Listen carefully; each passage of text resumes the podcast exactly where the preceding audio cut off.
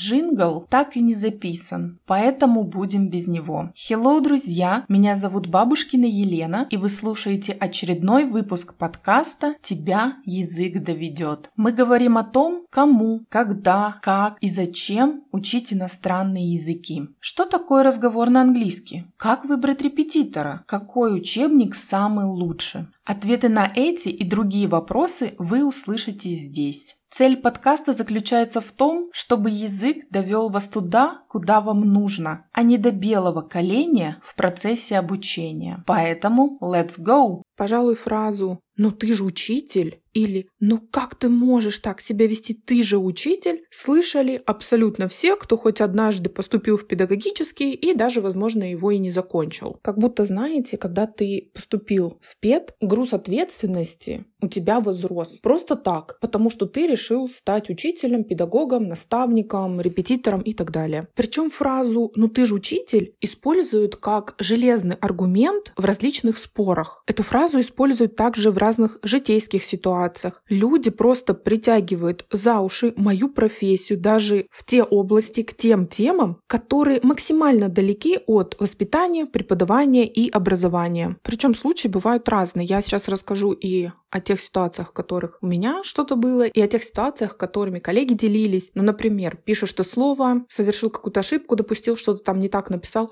Как ты можешь? Ты же учитель. Или была одна забавная ситуация, история, когда увидели то, что учитель курит, и сказали, как? Вы учитель? Вы курите? А какой пример вы подаете детям? Мне хочется сказать, а курящие родители какой пример подают детям, а курящие родственники какой пример подают детям. И у нас что, дети начинают курить только лишь потому, что увидели, что учитель курит? Как раз таки первые сигареты очень многие дети находят дома. Поэтому многие люди вот в эту фразу «ну ты же учитель» вкладывают какие-то свои ожидания, как по их мнению должен себя вести учитель. То есть каким образом говорить, держаться, что говорить. У меня к таким людям вопрос. То есть вы серьезно полагаете, что нам где-нибудь в институте, в университете, выдают какие-то специальные методички на все случаи жизни. Что делать в этой ситуации или как поступать в этой ситуации, если ты учитель. Но это звучит максимально просто абсурдно. Давайте я вам напомню, что учитель — это просто профессия, это не образ жизни. И мы учителя только в определенных условиях, обстоятельствах и в определенном месте.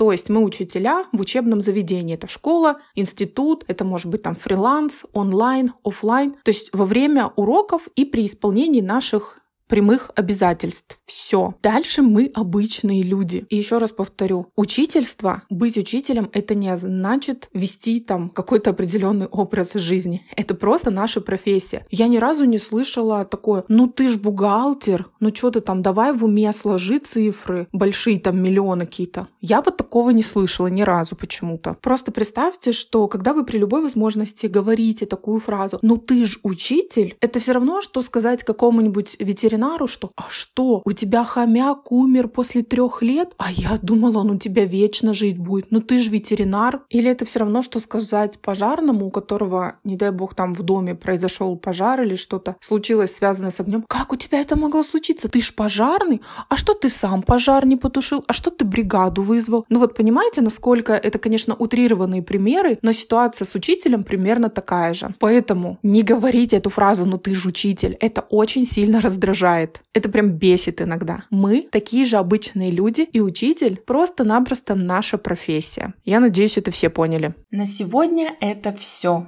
Услышимся в следующем выпуске. Где бы вы ни слушали этот подкаст, ставьте лайки, звездочки, пальцы вверх, пишите комментарии, а также делайте репосты и, конечно же, подписывайтесь, чтобы не пропустить новые выпуски.